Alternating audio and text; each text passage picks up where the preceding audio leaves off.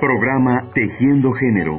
Sala Julián Carrillo de Radio UNAM, sábado 12 de mayo de 2012. Tema, erradicación de la violencia contra las mujeres.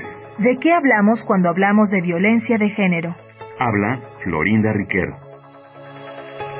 Pues según las definiciones que circulan, sobre todo las de Naciones Unidas, es eh, básicamente se entiende violencia contra las mujeres como un daño, un daño grave, severo, no solo físico, puede ser emocional, patrimonial, moral, la reputación, a la, a la integridad de las, de las mujeres.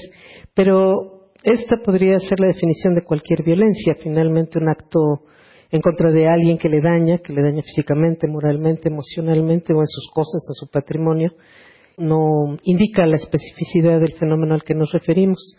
La especificidad tiene que ver con lo que ya decías. La violencia de género hace parte o es la expresión más conspicua, es la expresión más dramática y más detestable, más aborrecible de la desigualdad de género. No es un fenómeno aparte. Yo, de las cosas que he insistido, como decía que soy, es en no analizarlo de manera separada, sino verlo como parte del problema de la desigualdad de género. Me gusta mm, decir ahora que estamos con esta investigación, me parece más una metáfora adecuada, es más claro que la violencia de género es una expresión social ejecutada por alguien en particular, por individuos en lo concreto, varones siempre, para que las mujeres regresen a su lugar. Es una forma de o decirles que no se salgan del huacal, espero que la expresión sea suficientemente clara, para que no se salgan del huacal, expresión que creo que se tiene en todo el país, o bien para regresarlas a su lugar.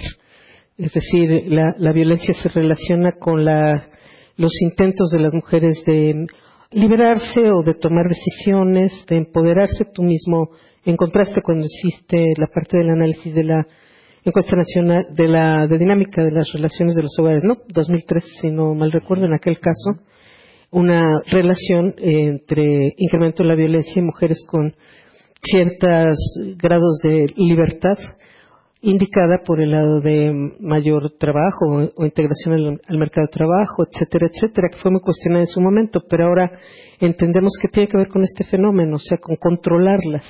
No es que una mujer que se libere le van a pegar, que no se entienda así por ningún motivo, sino que en la medida que las mujeres van ganando espacio, sobre todo en el ámbito público, sí hay ciertos riesgos de que se les, socialmente se les diga que su lugar es otro, que su lugar es el ámbito doméstico, la casa, el cuidado de los hijos, etcétera, ¿no? En ese sentido deben entender este tipo de hallazgos. Florinda Riquer, programa Tejiendo Género, 12 de mayo de 2012. Igualdad entre mujeres y hombres. Nuestra manera de ser Pumas. Programa Universitario de Estudios de Género, pues.